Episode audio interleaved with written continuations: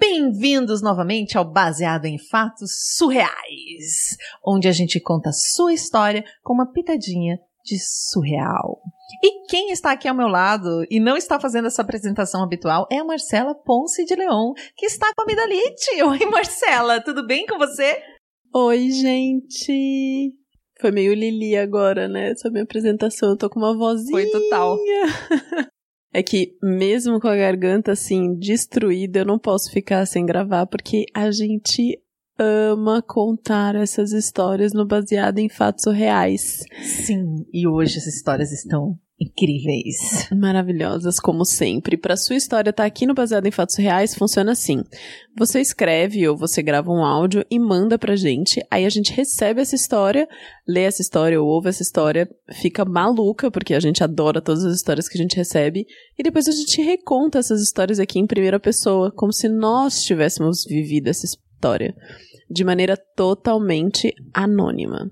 Uhum. Uhum. A não se... ser que você não queira, né? Se você quiser, a gente fala seu nome, não tem problema nenhum. É, teve um caso, o caso de sucesso do Tinder. A gente contou toda a história de maneira anônima e aí no final era uma homenagem, porque a nossa querida heroína da ocasião estava contando a história, estava junto comigo na história e ela queria oferecer de presente pro, pro namorado dela. Foi super fofinho. E se você gosta de ouvir podcasts e quer conhecer mais conteúdo de mulheres, como é que faz, Shelly? Acesse no Twitter a hashtag Mulheres Podcasters. Lá você vai encontrar, além do Baseado em Fatos Reais, outros podcasts feitos por mulheres maravilhosas. Sem mais delongas, vamos pro caso da semana? Vamos! Baseado em fatos surreais. Histórias de mulheres como nós, compartilhadas com empatia, intimidade e leveza onde o assunto é a vida e o detalhe, o surreal. Hoje eu vou contar para vocês como eu conheci o pai dos meus cinco filhos. A gente tinha TV na época, sim, mas a gente também tinha outras coisas, como as matinês de domingo. E eu queria ir muito numa matinê, então convidei a minha irmã para ir comigo. Ela tava enchendo um pouco o saco, que ela não queria ir, mas eu enchi mais o saco dela ainda e a gente foi numa boate que era a boate mais conhecida da cidade, né? Morava no interior. Tinha só duas, as únicas alternativas. E chegando lá, eu fiquei encantada com o DJ. Quem nunca, não é mesmo? Me conta quem é que nunca ficou apaixonada pelo DJ da festa e todo mundo dançando e eu lá pirando no DJ por um dos DJs. Tinham dois, né? Fiquei olhando o DJ, aí dançando um pouco. E a gente não gostava muito de dança para dançar junto. Nessa época se tocava muita dancinha de romântica, sabe? Uhum. Mas a gente preferia dançar sozinha. Até porque a gente era bem tímida e tal. E chegou uma hora, minha irmã encheu o saco, queria ir embora. E eu falei pra ela: não, vamos ficar mais um pouco, vamos ficar mais um pouco. Porque eu queria paquerar o DJ, mas também não queria contar pra ela que eu tava parando no DJ, né? Vamos ficar, vamos ficar, encheu o saco dela. E a gente ficou. E todo mundo vinha tirar a gente para dançar, porque a gente era muito bonita. Ah, Meu Deus, a gente arrasava. E humildes, né? Humildes, mas é verdade. Olha, a gente não ficava sentada um minuto nessas dancinhas de par. Ixi, só dava a gente na pista. Até que em determinado momento trocou o DJ, então aquele que eu tava afim parou de tocar. E ele veio na minha direção. e me tirou para dançar. Uau. até aquele momento, não gostava de dancinha de casal, né? Mas foi só ele vir me chamar que já tava eu na pista. Já era, já sabia já fazer tava, todos os movimentos da dança dos famosos.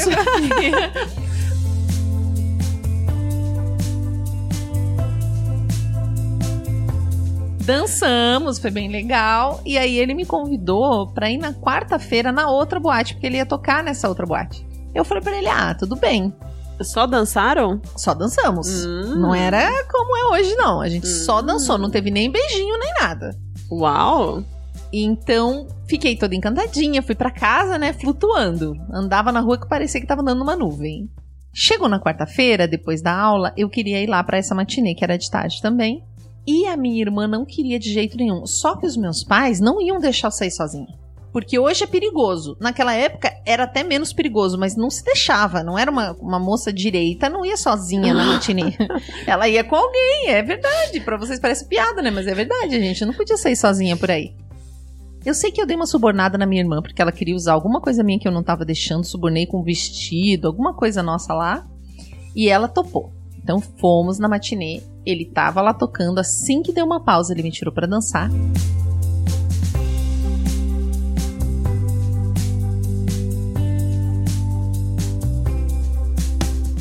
Hum. E nessa hora teve finalmente um beijo. É, e não, não é aquele beijo escandaloso, é beijinho. Beijinho. Ai, foi muito gostosinho. E a gente começou a namorar, a se encontrar.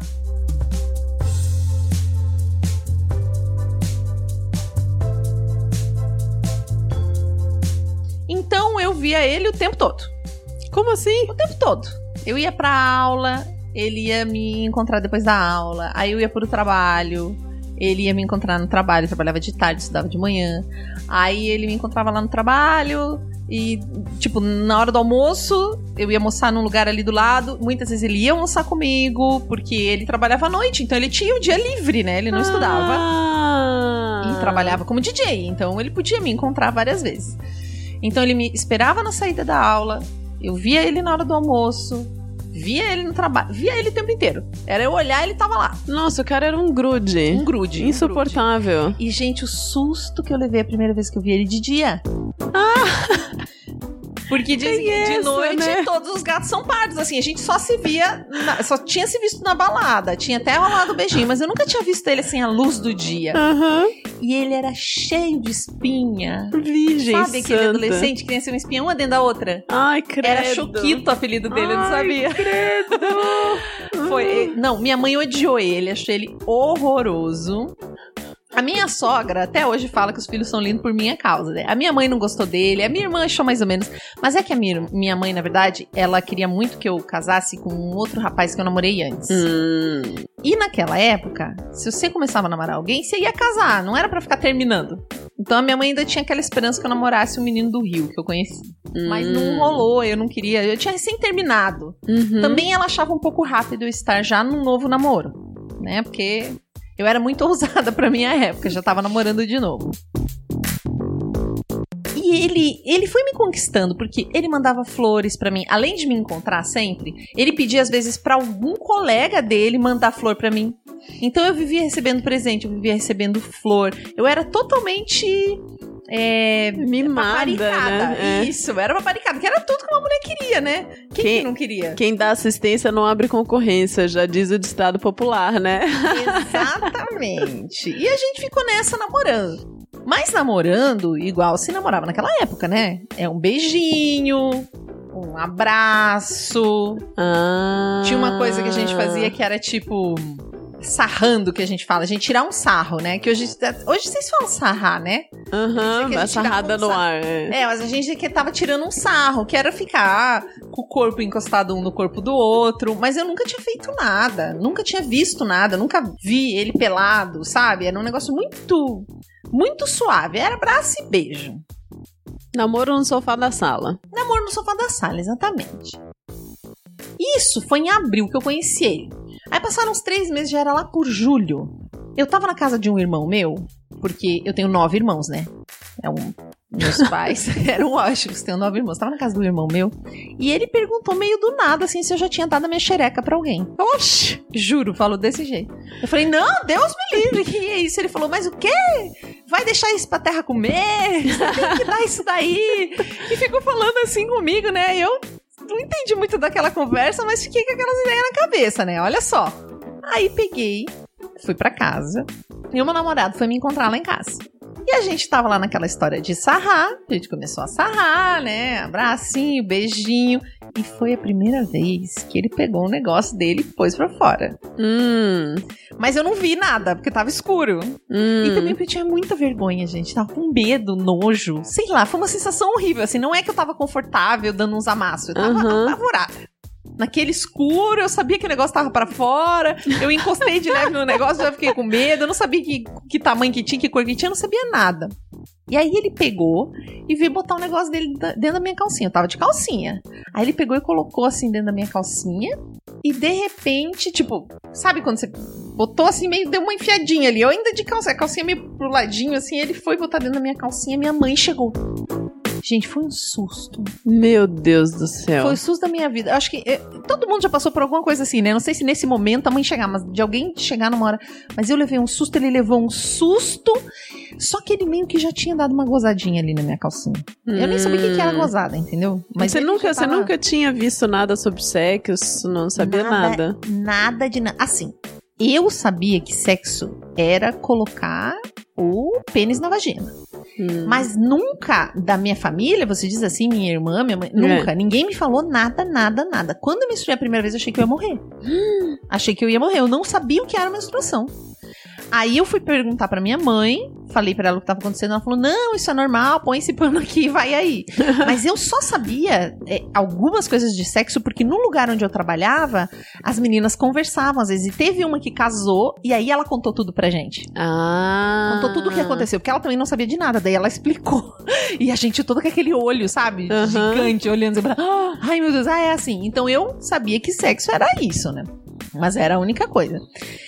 E eu deixava ele muito louco. Eu sabia que eu deixava ele bem doido todas as vezes com essa coisa de ficar sarrando. Mas nesse dia que a minha mãe entrou, ele já tinha. Eu tava com a calcinha toda molhada. Ele tinha, tinha ejaculado. Que eu não sabia nada o que, que era nada, mas foi assim.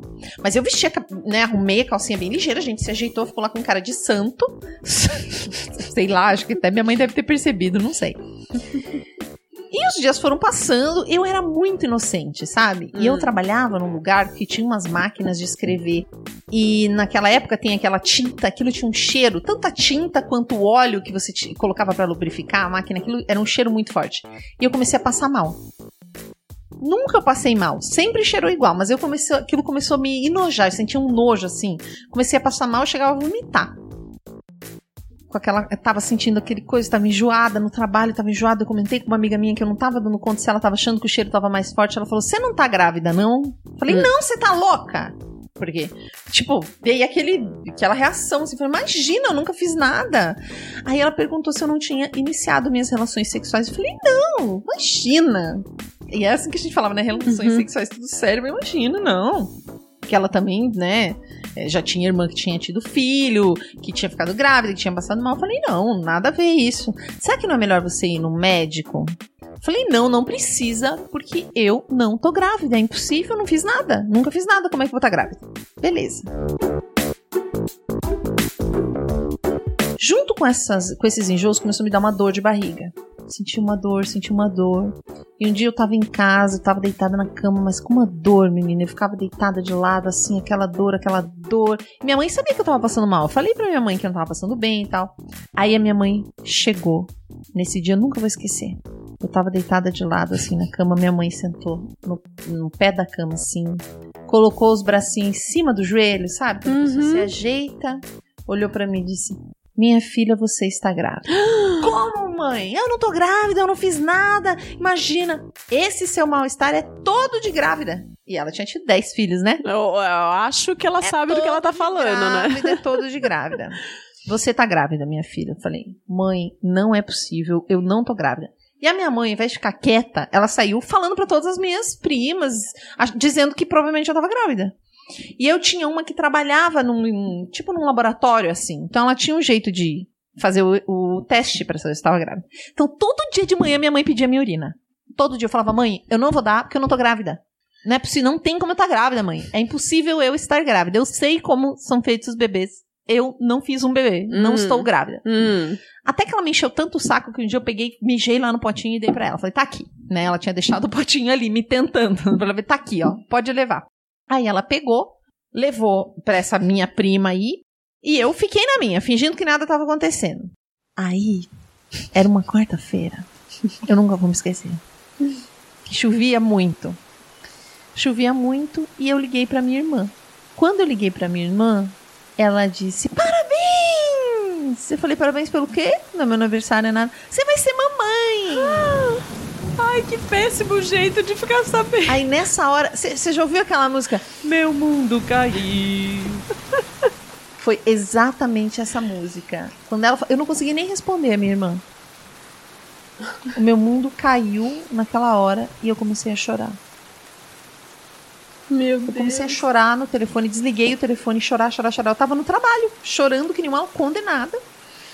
E aí o meu chefe veio perguntar o que, que eu tinha. Eu falei que eu tava com um problema na família, que eu tava muito mal, que eu tinha que ir pra casa. E o que mais me deixava chateada é que, assim, a minha família inteira, sabe? Eu fui a última pessoa a saber que tava grávida. tipo, como que isso pode acontecer, né? Eu tava tão indignada. Quando eu cheguei em casa, a minha irmã tava lá, a outra irmã, ela falou: Parabéns, você vai ter uma filha linda. Ah, como assim, né? Por acaso eu tive uma filha. É, foi uma menina, mas eu nem sabia na hora, mas ela chutou, sei lá, aquilo saiu. Ela falou assim: gente, tava, tava uma coisa. Foi tão horrível tudo. Eu lembro direitinho, sabe? A minha mãe parecia que alguém tinha morrido. Ela não falava nada. Ela era tristeza pura, choro puro. Minha mãe só chorava, não falava nada. Muda. A minha irmã ali naquele misto de tipo, tô tentando fingir que isso é feliz.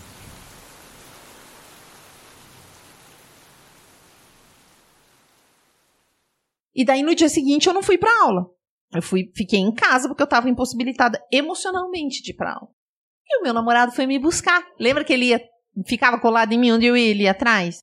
Eu não apareci, então ele veio em casa me encontrava, descobriu Sim, o que, que não aconteceu. tinha celular, né? Na aí? hora que ele bateu lá em casa e a minha irmã abriu a porta, ela falou: Parabéns, papai! e o olho dele quase caiu pra fora da cara. Depois do tempo, ele até veio com umas coisas de que já desconfiava. Desconfiava nada, quase morreu do coração. Eu ainda não acreditava. Minha mãe não falava nada. Eu não fiz nada. Como é que podia ter acontecido? Como é que eu podia estar grávida? Sabe, essa ficha não tinha caído pra mim. As pessoas falavam e pra mim era como se eu estivesse ouvindo um. um num- num- eu não me conectava com aquela situação, sabe? Uhum. E eu tinha uma irmã mais velha que ela achava que era a dona da família. e que todo mundo tinha que obedecer ela. Quando tem família muito grande, às vezes isso acontece, né? Uhum. E eu não queria casar. A minha mãe também não queria que eu casasse. Ela falou: Ó, minha filha, tem esse filho, a gente cria esse filho aqui. Seu namorado vem te ver quando ele quiser, ele pode visitar. Mas essa minha irmã, ela dizia que eu tinha errado e que eu tinha que pagar pelo que eu fiz. Olha Que só. eu tinha que casar. Olha, foi muito estranho. Foi um período tão triste, tão Cara. dolorido. Não foi nada feliz, assim. Essa chegada do, do- Essa descoberta, né? Aí marquei um médico de verdade. Daí tava nessa coisa, né? De que tem que casar, mas não precisa casar. Marquei um médico, fui no médico. E aí eu não sei. Eu, eu lembro como se fosse hoje, né? Eu tava num macacãozinho jeans, sabe? Esse tipo que os americanos usam? Uhum. fazendeira, assim, esse Uhum. macacãozinho. Fui pelo SUS, junto com a minha mãe. E o médico foi me examinar, deitei lá, abri as pernas, aquela situação, né? Que tá todo mundo acostumada. Ele não me examinou. E ele falou pra minha mãe: Eu não posso examinar a sua filha porque a sua filha é virgem. Olha só. Isso acontece com uma mulher em um milhão. E eu era milionária. Você, ficou grávida de uma gozada nas coxas. Literalmente, o tal do gozar nas coxas, o feito nas coxas, foi exatamente o que aconteceu comigo.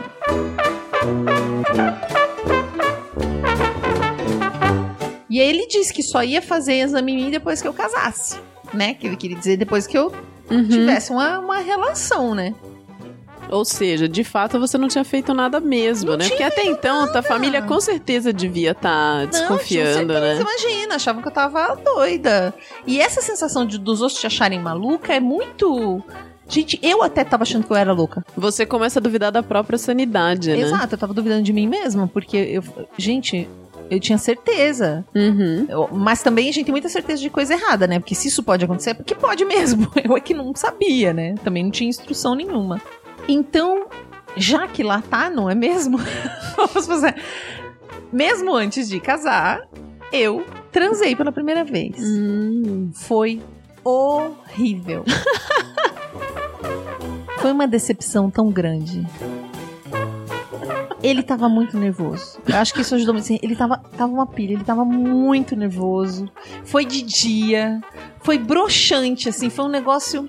Ai, não teve graça. E minha mãe chegou de novo. Ai, meu De Deus, novo, que eu acho que ela tinha o dom de chegar bem nessa hora, porque eu nunca vi. A gente namorava, tipo, era um prédio de três andares e em cima ficavam as lavanderias, a gente ia pra lá namorar. Desde sempre a gente namorava lá, né? Mas olha, esse dia que a gente decidiu transar foi um horror, assim, foi muito ruim. E depois que a gente continuou namorando, até que eu descobri, comecei a achar mais legal, assim, mas foi, foi muito sem graça. Passou o tempo, a gente realmente casou. A princípio a gente ia só casar no civil, né? Mas aí a minha irmã falou não, que tinha que casar, que tinha que casar. Então Cara, a é minha muito- mãe pegou. É muito louco, né? É muito louco, tipo, fam- nessa época a família era uma coisa que determinava tudo, de todos, né? Tipo, todo mundo faz parte. Não existe o indivíduo, né? Não. Não exi- é, é, é entidade família e todo mundo toma conta da vida de todo mundo. Exatamente. Tanto que a minha mãe pegou umas economias que ela tinha, porque a gente tinha vendido uma casa, ela tinha um pouquinho de dinheiro, não era muita coisa, pra Hum. fazer a festa, fazer tudo. Minha mãe que teve que dar a festa. Ah, Aí eu fui morar com ele, a mãe dele deu todos os móveis e a minha mãe deu pagava o nosso aluguel. Porque a gente não trabalhava assim, eu- ele trabalhava como DJ, eu trabalhava meio período. Como que a gente ia bancar uma casa? Não tinha como, né? Não, impossível. Impossível. Mas assim a gente fez tudo como deveria ser, digamos, né? E aí ele arrumou um trabalho. Primeiro quase me separei também, aí casei, aí passou um tempinho quase me separei, eu tava bem louca essa coisa de hormônio, não tinha certeza do que eu queria fazer. E aí ele arrumou um trabalho em outra cidade. E foi assim que eu fui embora, né, de perto da minha família.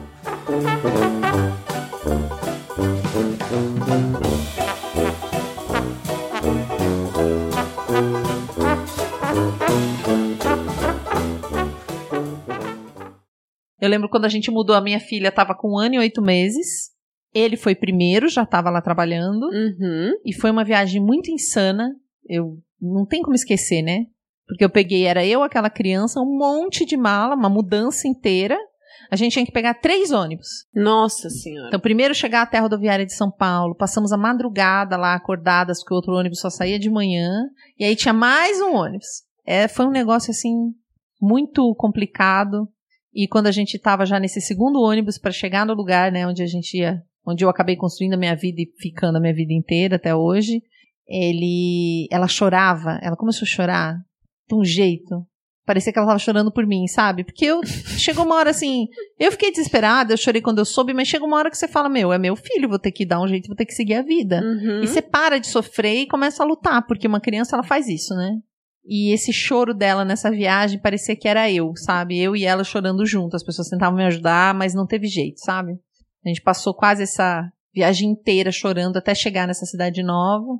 Depois eu já tive meus outros quatro filhos e depois a gente se separou. Hoje a gente não tá mais junto, né? Já faz bons anos que eu tô separada. Você contou pra sua filha que ela foi feita nas coxas? Eu contei recentemente, ela não fazia a menor ideia, assim. E quando eu contei essa história, é muito louco, que não parece real, né? Porque eu também mudei, assim, essa pessoa que eu era tão ingênua, eu fico pensando em mim, meu Deus.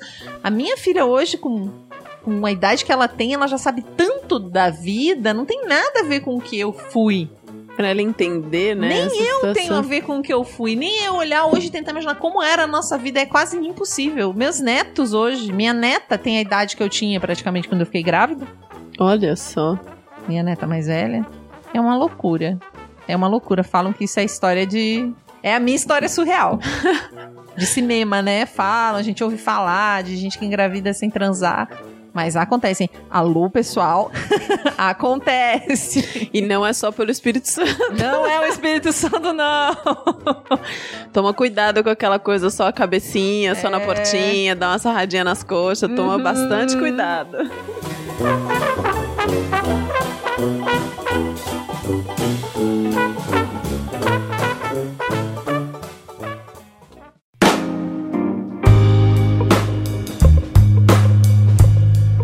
Gente, que incrível, que incrível, que incrível. Quer ouvir sua história aqui no Baseado em Fatos Reais? Manda pra gente. Muito obrigada, você, mãe incrível, que mandou essa história. A gente queria muito contar várias histórias de várias mães nesse mês de maio. E, e obrigada por ter atendido esse pedido e mandado essa história pra gente, pra gente contar aqui. É um agradecimento especial à Ira, é, que cede o espaço do QG do ponto G pra gente fazer a gravação. Obrigada aos ouvintes, né, Sheili? Sim, vocês são maravilhosos. Ouçam. Se gostou, compartilha com os amigos. Se não gostou, não compartilha. Só pra compartilhar pra gente legal, que você goste muito. Não tem essa coisa, não. Se quiser nos apoiar, a gente tem uma conta no Apoia-se, que é um- um Uma plataforma de É. apoio. uma plataforma de apoio, tipo um crowdfunding. E aí você pode nos apoiar também para que a gente continue fazendo os programas. Mande suas histórias. Pode mandar várias. Não tem limite de história por pessoas. E, cara, vocês não fazem ideia. A gente tá muito agradecida, muito feliz. A audiência só vem aumentando semana a semana. Cada, cada comentário mais fofo que a gente vê no Twitter da galera que ouve. Maratonei, não aguento mais. Meu Deus, tô morrendo de dar risada, não sei o quê. E a gente fica numa alegria muito grande. A gente normalmente não fica falando nos episódios, não tem aquela coisa, né, de falar o que os ouvintes mandam pra gente e tal. Mas a gente aqui agradece pessoalmente todo mundo. Uhum. E gosta muito, né? Mandem seu amor pra gente. Sim, porque a gente faz isso pra nós, mas muito pra vocês. A gente se diverte mesmo. Todo mundo tem uma boa história para contar. Toda história vale a pena. Toda vida é uma vida incrível. Dependendo só do jeito que a gente olha e do jeito que a gente conta. Até o próximo caso surreal.